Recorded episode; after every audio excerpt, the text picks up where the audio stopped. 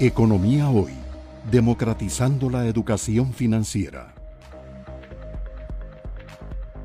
Bueno, don Elian, vamos a entrar en, materia. Usted es el responsable de las finanzas públicas, así como en las empresas hay un director financiero que maneja los, los ingresos, los gastos, el flujo de caja, los presupuestos, eh, las formas de captación para eh, llenar los faltantes de flujo de caja. Don Elian tiene esa responsabilidad a nivel agregado, a nivel país, es el responsable de administrar las finanzas públicas eh, desde el punto de vista de los ingresos, desde el punto de vista de los gastos, desde el punto de vista de presentarle a la Asamblea Legislativa el presupuesto del gobierno eh, central y también de eh, gestionar las fuentes de financiamiento de ese déficit y la deuda que se ha venido acumulando junto con el costo de esa deuda, eh, del cual vamos a hablar, que es el componente de intereses. Entonces voy a arrancar por el tema más reciente. El, día de ayer, eh, en la Asamblea Legislativa, por una votación mayoritaria de 35 votos a favor, 7 eh, votos en contra, se aprueba un proyecto de ley que hasta donde se es presentado por Frangi Nicolás y por el diputado Donalescu, en donde eh, lo que plantea es una rebaja eh, de un componente del marchamo del 2022, el impuesto a la propiedad específicamente, que es una rebaja eh, progresiva en el sentido de que entre mayor sea el valor del vehículo, menos es el ahorro que se va a tener y que por encima de 15 millones de colones, pues ya no hay ninguna rebaja del marchamo. Esto a pesar de las advertencias suyas, eh, don Elian, muy claras, cuantificadas, en el sentido de que eh, aprobar esa mm, exoneración le iba a causar o le va a causar a las finanzas eh, públicas ya de por sí, con un problema de un hueco fiscal entre, entre 9 mil y 10 mil millones de dólares anuales, le agregaría más o menos un estimado de 30 mil millones de colones, 50 millones de dólares que se dejan de percibir y eh, la gente pues lo que dice es que era necesario, que los presupuestos no alcanzan, que hubo restricciones de movilidad, que los vehículos no pudieron circular y también, pues, ¿por qué no decirlo? Algunos políticos se valen de esta situación para presentarse ahora como los grandes ganadores en un proyecto que a todas luces alguien podría decir es populista y a su vez eh, Mm, entiendo que hay otra moción incorporada, aprobada, este, de un diputado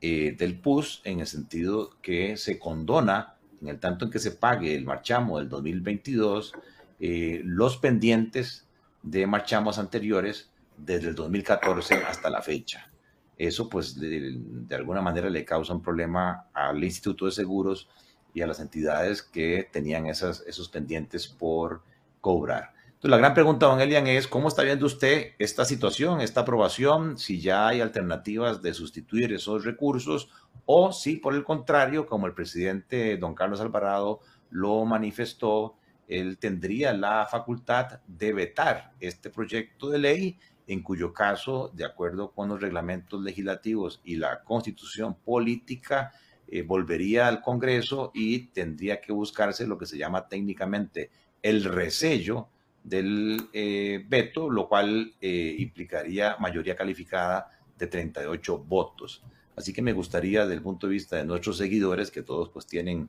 la mayoría de sus vehículos, que nos explique su eh, opinión y este, cuál es la reacción de este faltante en las finanzas públicas.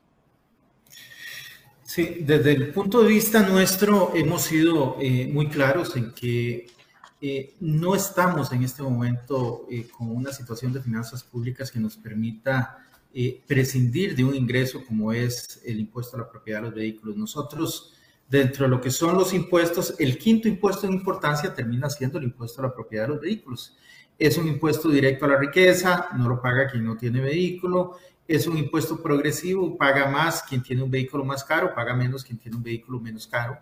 Eh, entonces, es, es, en realidad un impuesto que no tiene sentido desde el punto de vista de la justicia distributiva que se vaya a recortar. Así es que eh, desde ese punto de vista hicimos una reflexión, también hicimos una reflexión en el sentido de que va contra el acuerdo que firmamos con el Fondo Monetario Internacional, donde dijimos vamos a un acuerdo que tiene dos tercios de recorte de gasto y tiene un tercio de ingresos. Pero usted revisa ese acuerdo y en ninguna parte ni en la lógica del acuerdo se dice vamos a recortar impuestos. ¿Por qué? Porque todos los impuestos precisamente los necesitamos para efectos del ajuste fiscal. Además, un impuesto como este es un impuesto que ya está gastado. Eh, cuando nosotros hacemos la proyección del presupuesto, se dice, ok, por efecto del impuesto a la propiedad de vehículos nos va a ingresar, por decirle algo, 180 mil millones de colones eh, en diciembre y entonces de esos 180 mil millones vamos a dividirlo entre 12 meses y vamos a gastar 15 mil por mes. Y se pasan 15 mil a las distintas eh, cuentas de gasto que, que, así se determinen en el presupuesto. Es decir, en este momento, a octubre, cuando termine octubre, ya ese impuesto se han gastado 10 doceavos. Eh, así es que realmente lo que, lo que hay que tener claridad aquí es que eh, entonces nosotros tendríamos que ir a buscar cómo llenar ese hueco, que probablemente será con más deuda interna, que se va directo a lo que es el déficit fiscal. Ahí no, no, hay, mucho, no hay mucho que hacer. Eh, ¿Y quién va a pagar eso? Bueno, al final lo vamos a pagar todos. Lo van a pagar eh, directamente eh, las personas que, que, tienen vehículo y las que no tienen vehículo. Probablemente se va a ir mucho por la parte de impuestos indirectos, etcétera. entonces, esa es un poco la injusticia que nosotros hemos venido señalando en este impuesto.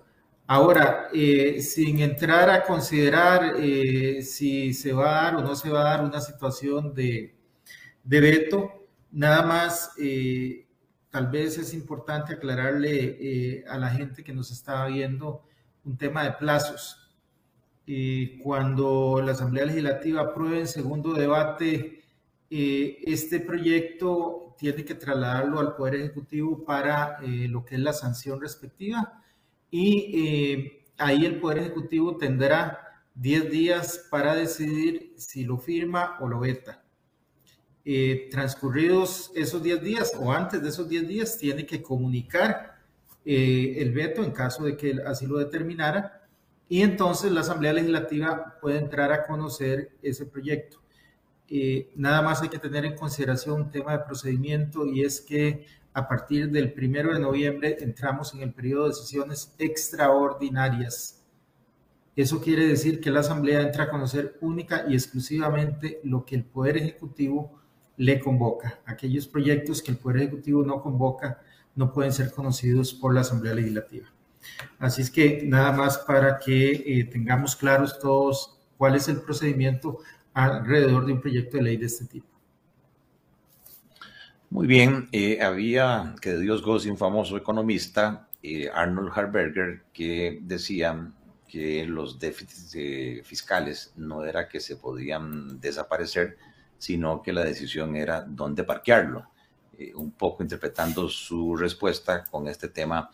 del marchamo, y al final es una especie de subsidio que se le está dando a los tenedores de vehículos de menos de 15 millones de colones y que al final, por la situación fiscal, ese, entre comillas, regalo eh, se va a terminar pagando tanto por esos propietarios como por el resto de la colectividad, eh, ya sea en la forma de intereses de nueva deuda o eventualmente este, a través de, de más impuestos.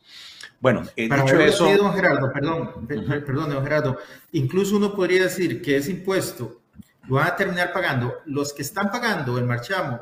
de forma completa, como aquellos que no tienen vehículo también, ¿verdad? Entonces, el resto de la sociedad termina pagando ese subsidio que se le está dando a un pequeño grupo. Sí, es una socialización